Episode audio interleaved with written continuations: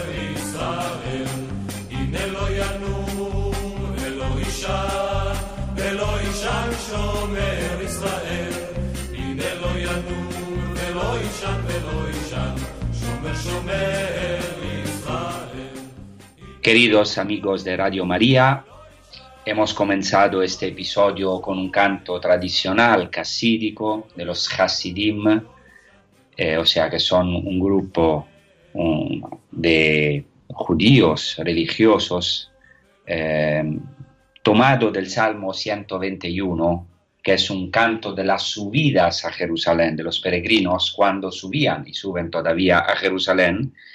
Y hemos escuchado un versículo de este salmo que dice, no, no duerme ni dormita el guardián de Israel. Y es verdad, el Señor no duerme, Él es nuestro guardián, vela por su pueblo, vela por nosotros. Y también nosotros estamos llamados a estar atentos a sus signos, a escudriñar los pasos del Mesías, el Señor Jesús, y a ir tras Él, a buscar sus huellas.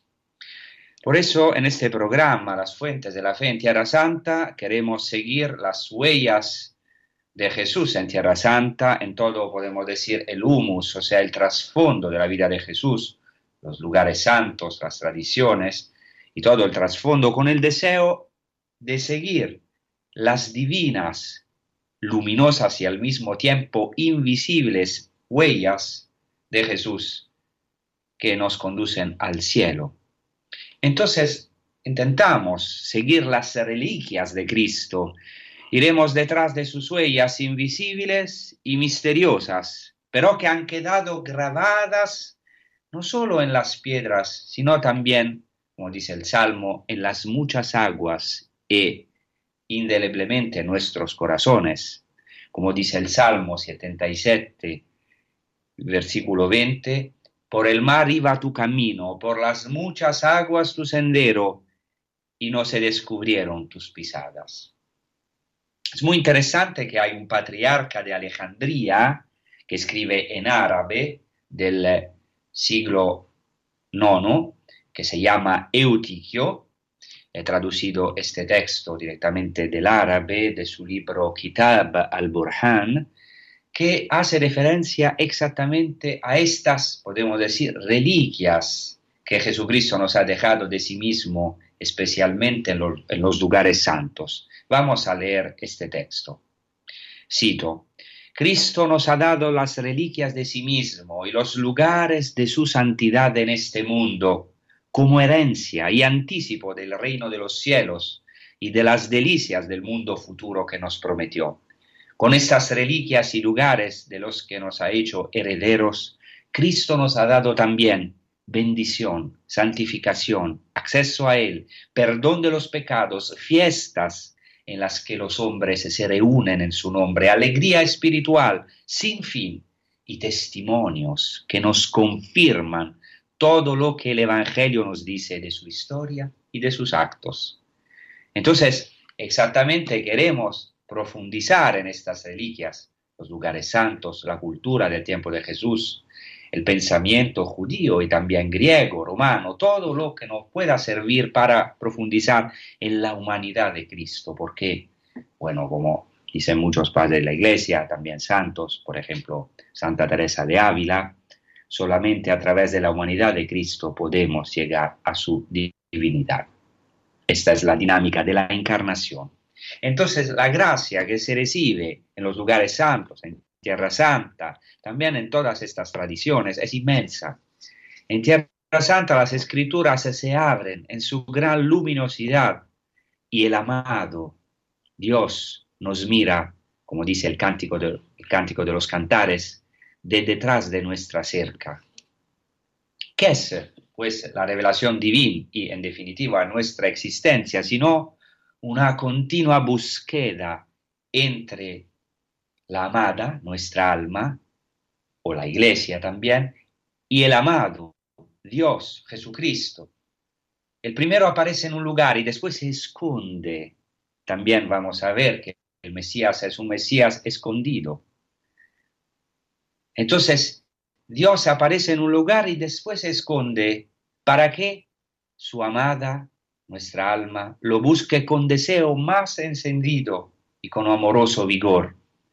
Entonces podemos decir que en los santos lugares, también en estos episodios, espero, recordamos el grito apasionado de la amada mientras camina por las calles de Jerusalén en búsqueda del amado. Y dice, Cántico de los Cantares 5.8, yo os conjuro, hijas de Jerusalén, si encontráis a mi amado, ¿qué le habéis de anunciar? Que estoy enferma de amor. Esperamos también nosotros estar enfermos de amor hacia Jesucristo, su humanidad, su encarnación. Buscamos entonces las huellas luminosas de Jesucristo, sus pasos invisibles, tal vez y misteriosos, de, lo, de los que habla el Salmo, por el mar iba tu camino, por las muchas aguas tu sendero, y no se descubrieron tus pisadas. En este versículo de este salmo, o sea, el versículo 20 del Salmo 77, se utiliza un término hebreo muy importante que es el término ikvot, que quiere decir exactamente huellas, pasos. Este término es de gran importancia en la tradición judía en referencia exactamente al Mesías. En la literatura rabínica a menudo se utiliza la expresión Ikevot Mashiach en hebreo, o sea, las huellas del Mesías o los pasos del Mesías. Esta expresión es retomada del Salmo 89, versículo 52, que dice, refiriéndose a los enemigos del Mesías o de Dios, así ultrajan tus enemigos, oh Señor, así ultrajan las huellas de tu ungido, donde se utiliza el término hebreo Mashiach, que claramente se traduce ungido, pero también Mesías. Entonces se habla aquí de las huellas del ungido, del Mesías, y esto en la tradición judía, en muchos textos, está retomada la expresión Ikevot Mashiach, las huellas del Mesías, los pasos del Mesías. Ahora, según los rabinos, no se puede conocer con exactitud el tiempo de la venida del Mesías, ya que es un secreto reservado a Dios y que está escondido al hombre. Pero sí, la venida del Mesías se puede intuir o reconocer, siendo vigilantes, o sea, si se reconocen sus huellas, es decir, los signos de la venida del Mesías. Entonces es un Mesías que se va a revelar, pero es escondido. Y eso es muy claro también en las palabras de Jesús, en los evangelios. Por ejemplo, en Lucas 17, 20, 21, Jesús mismo dice, el reino de Dios viene sin dejarse sentir. Y no dirán, vedlo aquí o allá, porque el reino de Dios ya está entre vosotros. Y en griego dice literalmente, se puede traducir también, el reino, de, el reino de Dios ya está en vosotros, o sea, en la profundidad de, vosotros. En la tradición judía entonces se encuentra esta peculiar expresión, Ikvota Mashiach, las huellas del Mesías o los pasos del Mesías, en un texto judío en arameo que se llama Targum, que es la traducción hebrea, eh, disculpe, la traducción aramea eh, de, la, de, la, Sagrada Escritura del Antiguo Testamento en hebreo, por ejemplo en el Targum pseudo Jonatán, se dice explícitamente que el tiempo del rey Mesías, así se llama el rey Mesías, debe venir que debe, del rey, de rey Mesías que tiene que venir, este tiempo es un secreto y ha quedado oculto hasta los patriarcas, a los santos, padres como por ejemplo a Jacob. Esta em, idea del Mesías, cuyos tiempos de venida son secretos, es un tema frecuente en toda la literatura judía y en el Nuevo Testamento también. Está prohibido revelar o calcular el tiempo fijado para la redención mesiánica, según los judíos. De hecho, el tiempo del Mesías es un secreto reservado a Dios. Por ejemplo, dice el Targum al libro de Coelet 724, cito, está lejos del hombre conocer todo lo que fue desde el día eterno, tanto el secreto del día de la muerte como el secreto del día en que vendrá el rey Mesías. O sea, la venida, el día de la venida del Mesías queda oculto, secreto. Y esto, como sabemos, se afirma también en el Nuevo Testamento, por ejemplo, en los Hechos de los Apóstoles 1, 6, del versículo 6 al versículo 8, Jesús afirma claramente a sus discípulos que no les incumbe a ellos conocer los tiempos y los momentos de la redención mesiánica definitiva.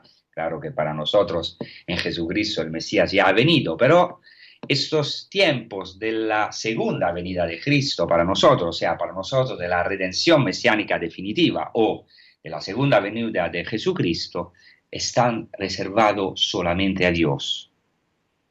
Eh, así se dice en los Hechos de los Apóstoles. Entonces, los que se habían reunido le preguntaron diciendo, Señor, ¿restaurarás el reino a Israel en este tiempo? Y les dijo, no os toca a vosotros saber los tiempos o, o las sazones que el Padre puso en su sola potestad, pero recibiréis poder cuando haya venido sobre vosotros el Espíritu Santo, y me seréis testigos en Jerusalén, en toda Judea, en Samaria y hasta lo último de la tierra.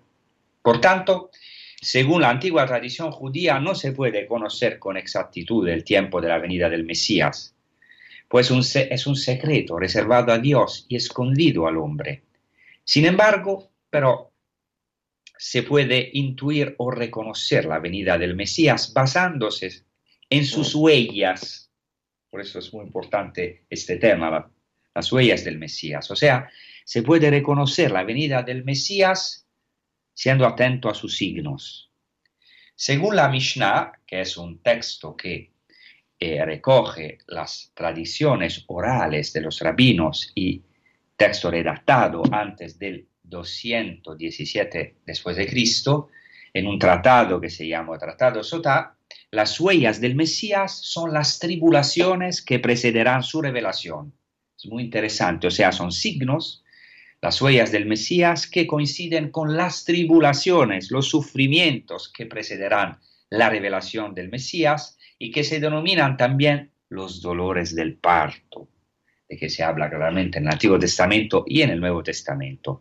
Voy a mencionar este texto de la Mishnah, cito, en las huellas del Mesías, en hebreo Beikvot Mashiach, es decir, cuando el Mesías estará cerca, la insolencia crecerá, la carestía alcanzará el punto culminante, la vida dará su fruto, pero el vino será caro el reino pasará a la herejía y no habrá nadie que reprenda. La sinagoga se convertirá en casa de prostitución. Galilea será devastada y Gablán desolada. La sabiduría de los escribas se corromperá, los que tienen temor del pecado serán despreciados y la verdad estará ausente. Los jóvenes harán moratones a los ancianos, los ancianos deberán servir a los menores, porque el hijo ultraja al padre, la hija se alza contra su madre, la nuera contra su suegra, y enemigos de cada cual son los de su casa.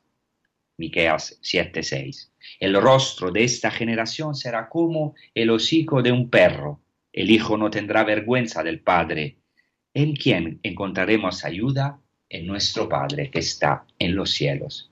Fin de la citación de la Mishnah. Este dicho, Mishnaico, o sea, eh, tomado de la Mishnah es atribuido a Rabbi Eliezer, hijo de Urcanos, o sea, un maestro que se llama también Eliezer el Grande, que pertenece a la segunda generación tanaíta, o sea, del, del 70 después de Cristo hasta el 135 después de Cristo. ¿Qué quiero decir? Que esto es un dicho muy antiguo, una idea muy antigua. O sea, los sufrimientos del pueblo por la destrucción del templo, profetizadas en Miquea en Miqueas 7:6 son el preludio del adviento del Mesías.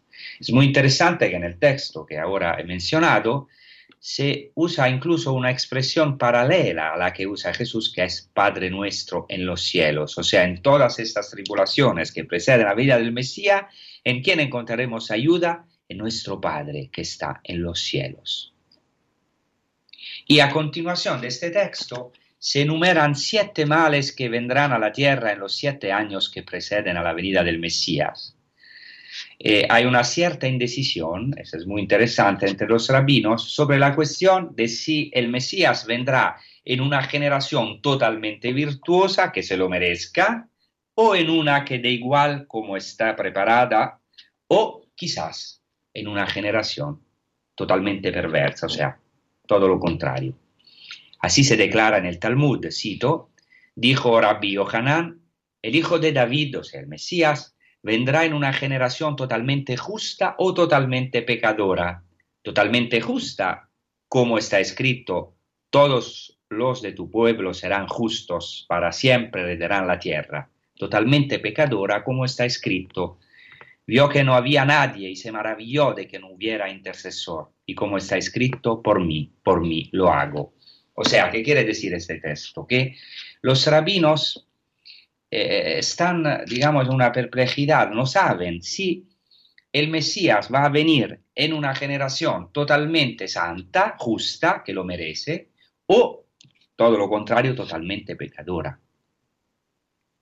Después, como ya he dicho, pero lo voy a subrayar, hay algunos sufrimientos muy grandes que precederán la venida del Mesías, como dice otro texto del Talmud. En la generación en que vendrá el hijo de David, o sea, el Mesías, habrá menos eruditos y los ojos de los demás se apagarán por la tribulación y la aflicción. Habrá una nueva avalancha de sufrimientos y de disposiciones perversas cada nuevo mal vendrá inmediatamente antes de que el presente llegue a su fin.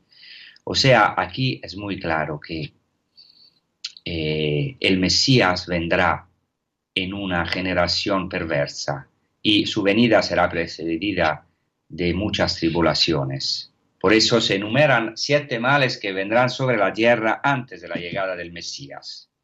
Entonces, es muy interesante esta indecisión de los rabinos. ¿Y cómo van a solucionar esta contradicción? O sea, que no se sabe si el Mesías vendrá en una generación totalmente justa o en una totalmente perversa o malvada, lo van a resolver con las dos presentaciones del Mesías como triunfante por una parte y humilde por otra. Así se resuelve la contradicción. Esto según los rabinos. Voy a leer, para terminar esta primera parte, un texto, pero es muy interesante, del Tratado Sanedrino, o sea, del Talmud de Babilonia, Tratado Sanedrín 98a, que dice así, cito, está escrito, y aquí en las nubes del cielo venía como un hijo de hombre, y está escrito, humilde y montado en un asno. Si se lo habrá merecido, estará en las nubes del cielo. Si no se le habrá merecido, será humilde y montado en un asno. O sea, ya los rabinos es impresionante. Habían notado esta, que puede ser una contradicción. En el libro de Daniel se dice que el Mesías vendrá como un hijo de hombre en las nubes del cielo. Pero en el libro de Zacarías se dice que vendrá humilde y montando en un asno. Entonces, ¿cómo solucionar esta contradicción? Si eh, los judíos, o sea, si la, o el mundo lo habrá merecido, estará en las nubes del cielo. Si no se lo habrá merecido, el Mesías será humilde y montando en un asno. Y quedamos impresionados al leer estos textos, sobre los cuales se apoya todavía hoy la fe judía y su esperanza mesiánica. Y para nosotros los cristianos es impresionante porque para nosotros que hemos reconocido en Jesús de Nazaret el Mesías de Israel y el Mesías deseado por los gentiles, la contradicción se ha resuelto, porque la primera venida de Jesucristo fue humilde, sufriente, precisamente porque nadie lo merecía.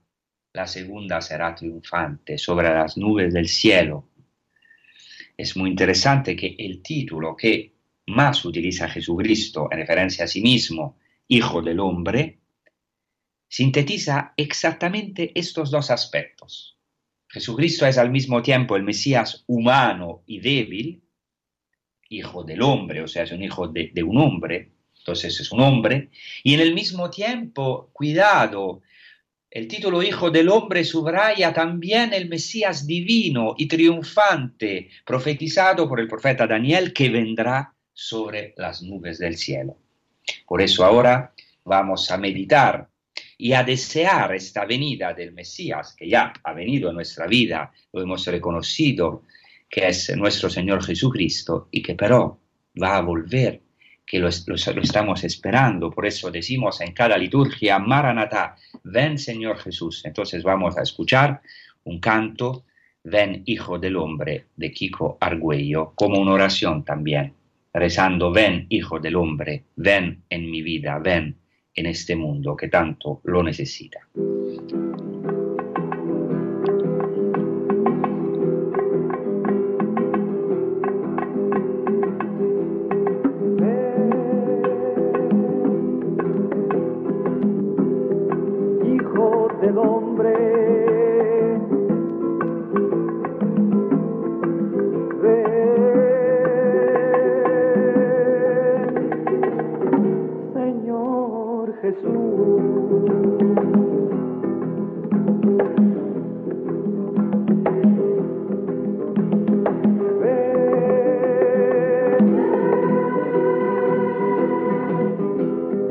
siervo de los pobres.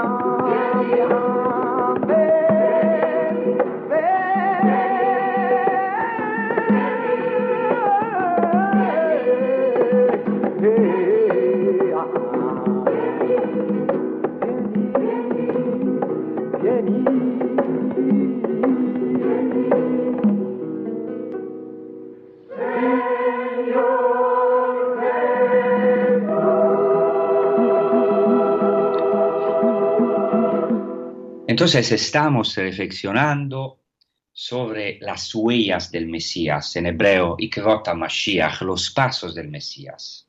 Y hemos visto cómo estos pasos del Mesías misteriosos coinciden con los sufrimientos materiales y morales que preceden su venida, los que la tradición judía, también bíblica, denomina dolores de parto, una imagen usada por los profetas, por ejemplo, eh, el profeta Isaías, Jeremías, también Miqueas, y claramente usada por el mismo Jesús en el Evangelio de Juan y por San Pablo. En un midrash, el midrash al cantar de los cantares Rabba, se presenta un dicho interesante de un rabino que se llama Rabbi Hanna. Se dice así, cuando veas a una generación tras otra que insulta y blasfema a Dios, busca las huellas del rey Mesías, como está dicho, así ultrajan tus enemigos, Señor, así ultrajan las huellas de tu ungido. Es impresionante. Los mismos judíos em, atribuyen el versículo de este salmo al Mesías, al ungido. Entonces dice, cuando hay una generación que insulta a Dios, también Jesús no ha sido insultado, dice, busca las huellas del rey Mesías. Entonces aquí los enemigos insultan, insultan las huellas, los ikvot del Mesías, las huellas del Mesías de Dios. Por lo que precisamente cuando se verá insultar a Dios, se deberán buscar las huellas del rey Mesías porque Él está cerca. En otras palabras, como dice la tradición judía, solo cuando Israel tocará fondo llegará la redención. Es esta una experiencia hecha también por nosotros, ¿no? Por nosotros creyentes. En Midrash a los Salmos refiere el, el siguiente diálogo entre Dios y su pueblo. Dios eh, pregunta a su pueblo, o sea, o mejor, Israel pregunta a Dios, Señor de los siglos, ¿cuándo nos redimirás? Y Dios contesta, cuando habréis descendido al punto más bajo en esa hora yo os redimiré. Eso es importante también en el Evangelio. Jesucristo, por ejemplo, en la tormenta del lago llega a la última hora y también en nuestra vida muchas veces Dios permite su misterio que descendemos al punto más bajo para experimentar la redención. Y esto a lo mejor lo hemos experimentado también con nuestros pecados. Dios no nos ha dejado en el profundo del Sheol, en el profundo de la muerte, sino que cuando eh, más en el, eh, en el fondo eh, de, nuestro, de nuestros sufrimientos, Dios nos ha buscado exactamente como pasa con el pueblo de Israel en el Antiguo Testamento. Cuando el pueblo está esclavo en Egipto, Dios baja a la zarza de espinas para liberar el pueblo ¿Por qué? Se preguntan los rabinos, Dios ha bajado a la zarza ardiente. Hay muchas respuestas, pero una respuesta es que, según los rabinos, Dios debió entrar en las espinas para ser solidario con sus sufrimientos. Entra en una zarza de espinas ardientes. Un fuego que no se consuma. Son espinas, pero nuestro Dios no se consuma. Nuestro Dios entonces no está indiferente a nuestras angustias, esclavitudes, a nuestros faraones, a nuestras espinas. Es un Dios que no solamente comparte, sino entra en nuestros sufrimientos. Y todo esto, sabemos, se ha cumplido, se ha cumplido en aquel que nosotros hemos reconocido como Mesías, Jesucristo, nuestro Señor. Él, en su pasión, ha tenido la cabeza coronada de espinas ha entrado de verdad en la cruz, en la zarza ardiente del sufrimiento, pero sin consumirse. Claro, muriendo de verdad, pero sin consumirse porque su amor no se ha consumado. la zarza ardiente es la luz de Dios, el amor de Dios, es el fuego. Este descendimiento hasta la zarza, hasta nuestras espinas, o sea, tiene inicio ya en la encarnación de Cristo. Cuando Jesús entra en un pueblo con sus sufrimientos concretos, cuando entra en nuestras tribulaciones, en nuestras llagas más profundas. Por eso ahora vamos a meditar esta venida de Jesucristo como Mesías en nuestra vida con un canto que eh, cuyo título es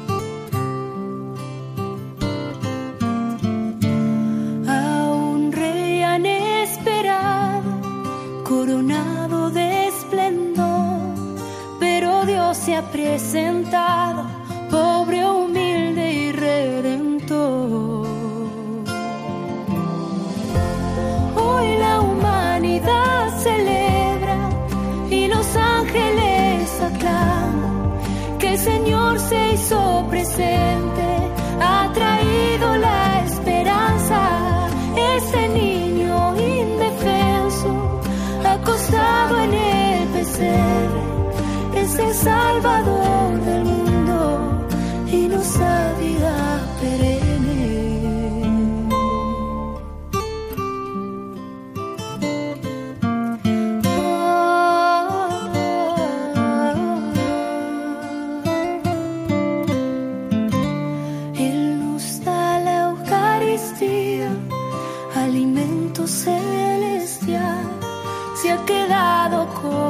nosotros en un pedazo de pan.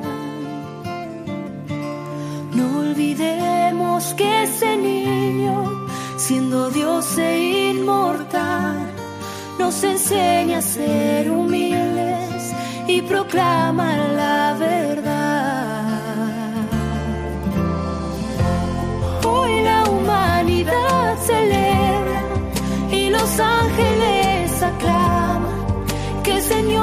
esperanza.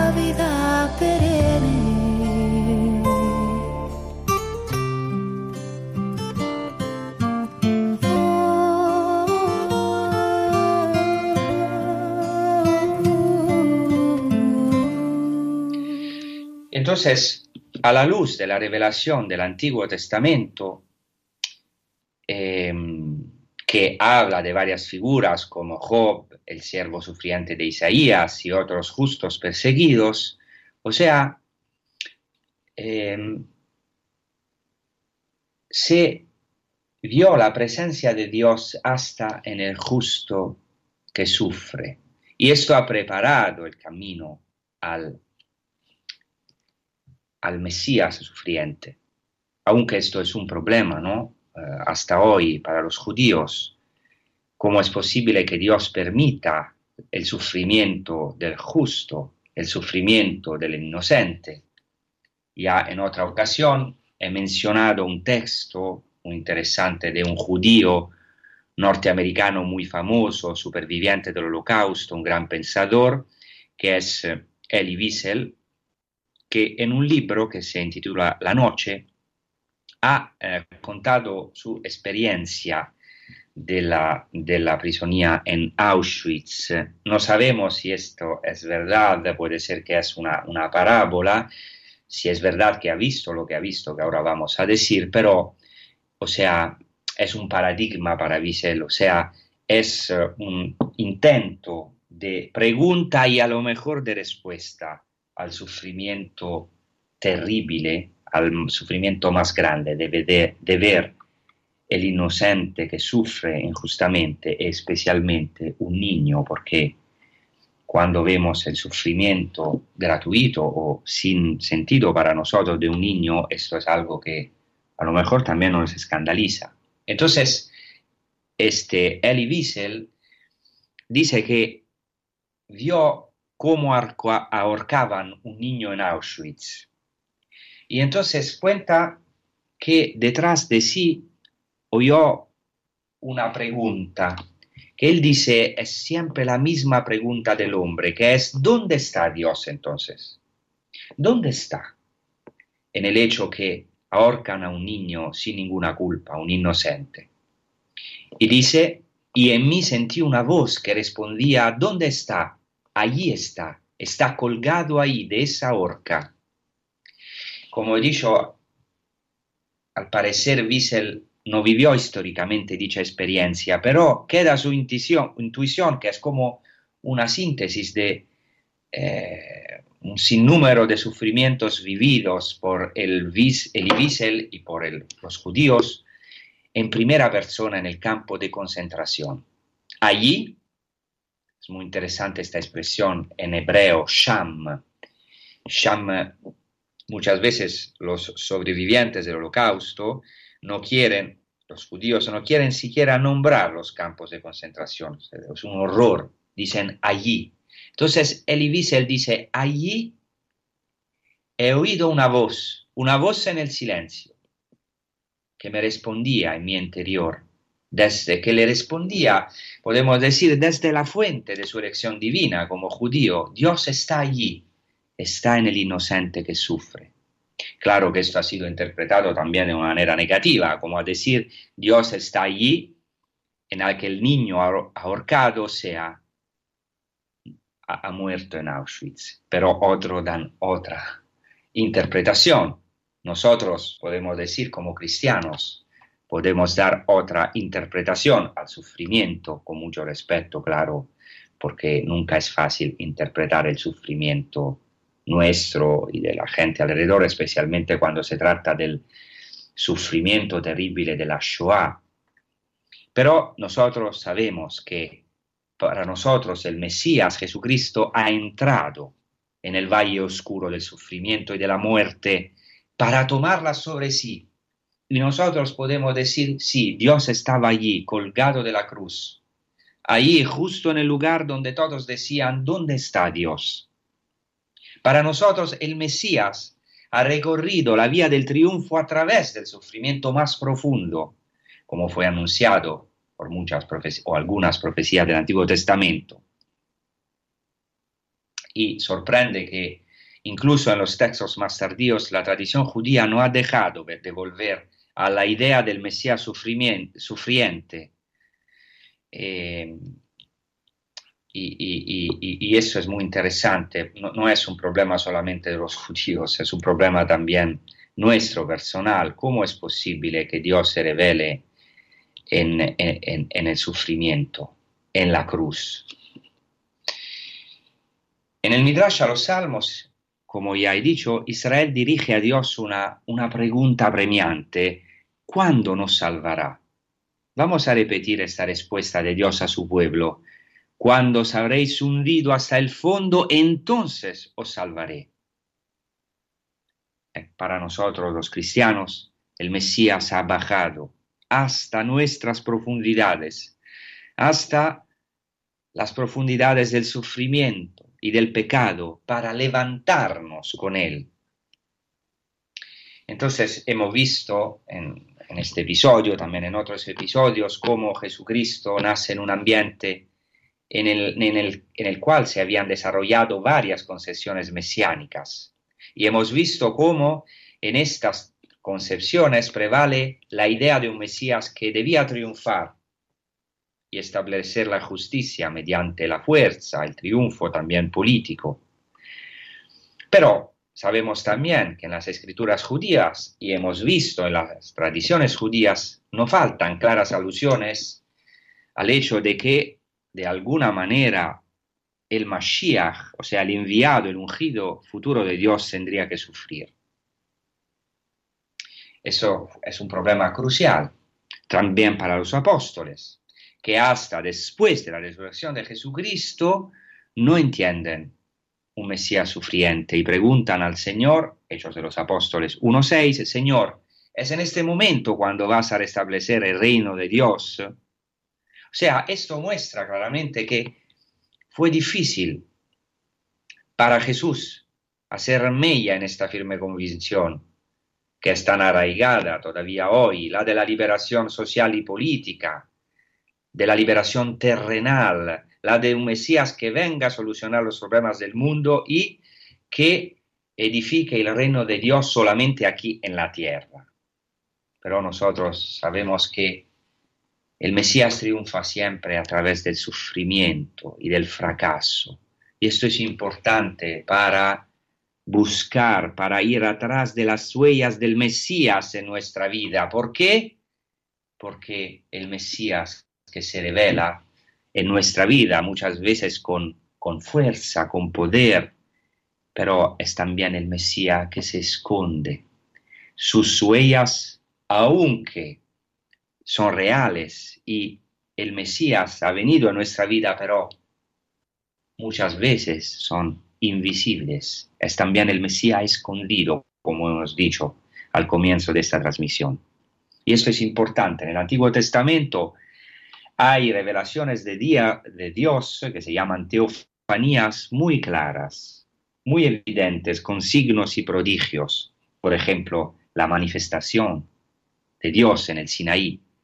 Pero sin embargo, en el mismo Sinaí hay otra manifestación de Dios más silenciosa, más escondida. Ya he hablado en otro episodio de esto, pero quiero ahora profundizar en este encuentro del profeta Elías en el monte Sinaí, donde experimentó una presencia, podemos decir, escondida de Dios, o, o, o aún más silenciosa. Y voy a leer primero el libro de los reyes, al capítulo 19, del versículo 11 hasta el versículo 13. He aquí que el Señor pasaba. Hubo un huracán tan violento que hendía las montañas y quebrantaba las rocas ante el Señor, pero no estaba el Señor en el huracán.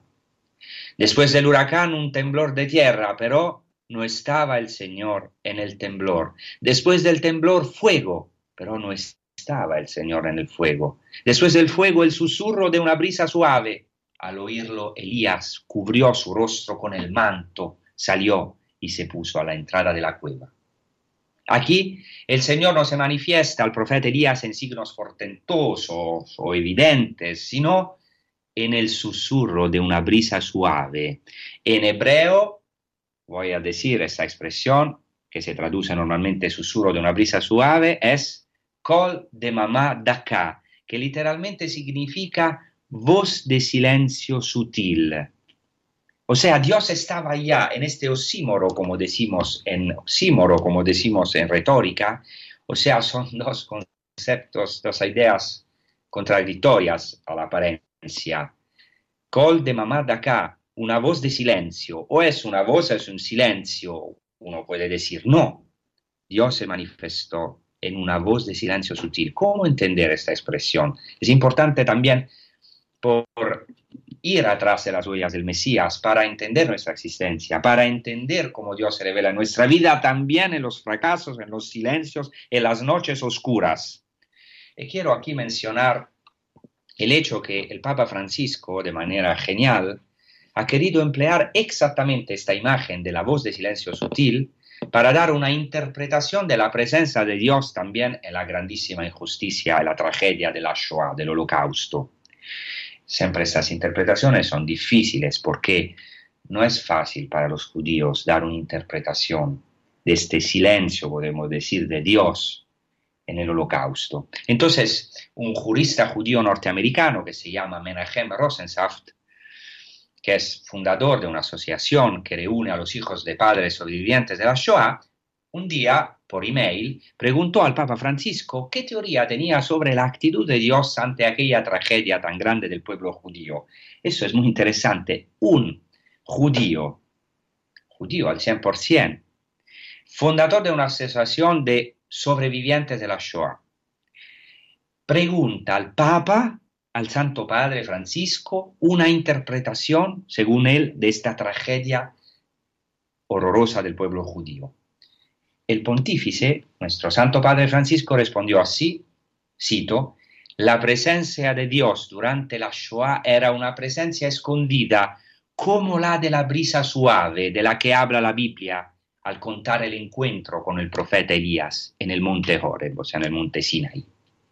En modo análogo, podemos decir, el Mesías que Jesucristo encarnó entre las diferentes propuestas mesiánicas de su tiempo fue a imagen de esta voz de silencio sutil, de esta brisa suave, en hebreo col de acá, voz de silencio sutil. El Mesías como Dios, queridos amigos, está presente ahí donde parece que no esté, en la cruz, donde parece silencioso, invisible, en el sufrimiento, algunas veces en la injusticia extrema, en el mayor fracaso posible, que es el fracaso de Dios que se, se hace hombre y que sin embargo es rechazado. Así, Jesucristo ha visto el triunfo, sí, el triunfo celestial, que es su resurrección, pero entrando en el silencio del sufrimiento, para luego, claro, gritar a todos, a todo el mundo la alegría de la resurrección. Entonces Jesús no ha, no ha querido solucionar nuestros problemitos, no ha querido encarnar un Mesías celota, político, social, como Barabas Solo a través de su sufrimiento nos ha abierto las puertas del cielo. Ha vencido a los verdaderos enemigos, que no son, como sabemos, de carne y hueso, sino son los, espíritus del mal, son, es la, el miedo de la muerte, es el demonio, la muerte, el pecado. Estos son nuestros enemigos. Y entonces el Señor Jesucristo nos ha abierto, nos abrió este camino maravilloso en el mar en el mar de nuestros problemas, para que nosotros podamos hoy ver en los silencios, en las noches oscuras, la luz de Dios. Y si no las vemos, pero allí está. El Señor no nos deja, no nos deja en nuestras tribulaciones, en nuestros fracasos, sino que ha entrado allá donde nosotros no podemos entrar. Se puso allá donde nosotros muchas veces con rebeldía o con murmuración o con un, instinto humano también de rebeldía no podemos entrar. Allá donde no podemos ver. Allá donde parece que no hay Dios, donde no vemos Dios, donde no vemos Dios allá en el silencio sutil en la tormenta, por, ese, por esto Job encuentra a Dios en la tormenta, en la cruz. Allá está Dios. Ojalá Dios nos diera este, estos ojos del centurión, que en la cruz precisamente él, un pagano, reconoce, este verdaderamente era el Hijo de Dios. Este verdaderamente es el Mesías que ha venido para rescatarnos de nuestras angustias y nosotros estamos llamados a buscar sus huellas, a escuchar este soplo divino, esta brisa suave, esta voz de silencio, que es la voz del Espíritu que nos susurra, hay esperanza para ti, hay esperanza, busca las huellas del Mesías o déjate buscar por él y intenta ver los signos porque hay signos de su amor en tu vida y, y sigue estas huellas y buscas estas huellas y espera, Él vendrá, Él vendrá.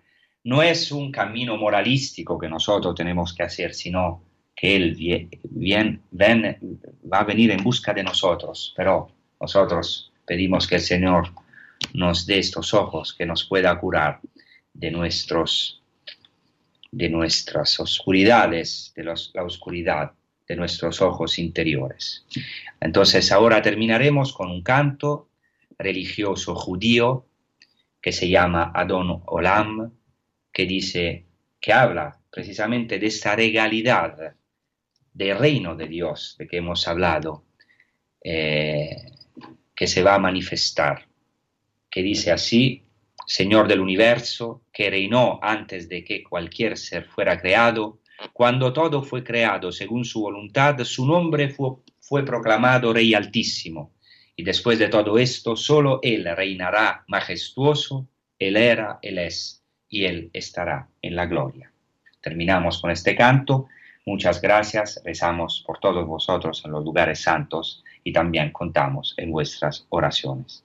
Muchas gracias y que puedan proseguir con, con las maravillosas transmisiones de Radio María España. Gracias.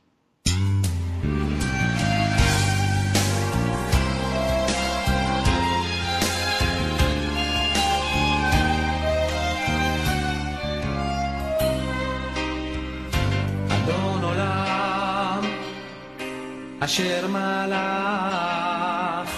בטרם כל יציר נברא לעת נשא בחפצו כל. אזי מלך, אזי מלך שמו נקרא. ואחרי ככלות הכל לבדו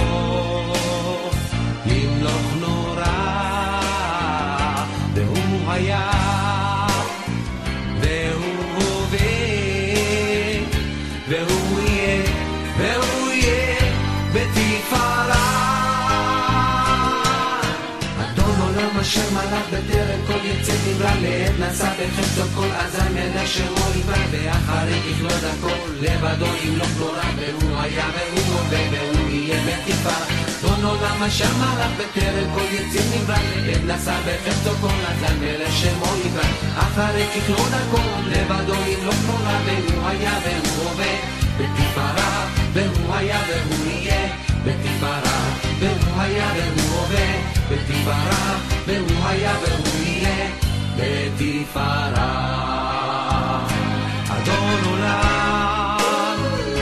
אשר מלך בטרם כל יציר נברא לעת נשא בחפצו כל אזי מלך אזי מלך שמו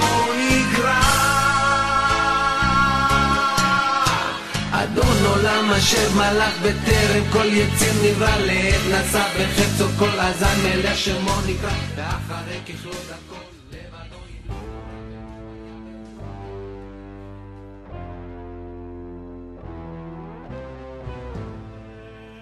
Y así concluye A las fuentes de la fe en Tierra Santa, con el padre Francesco Voltaggio.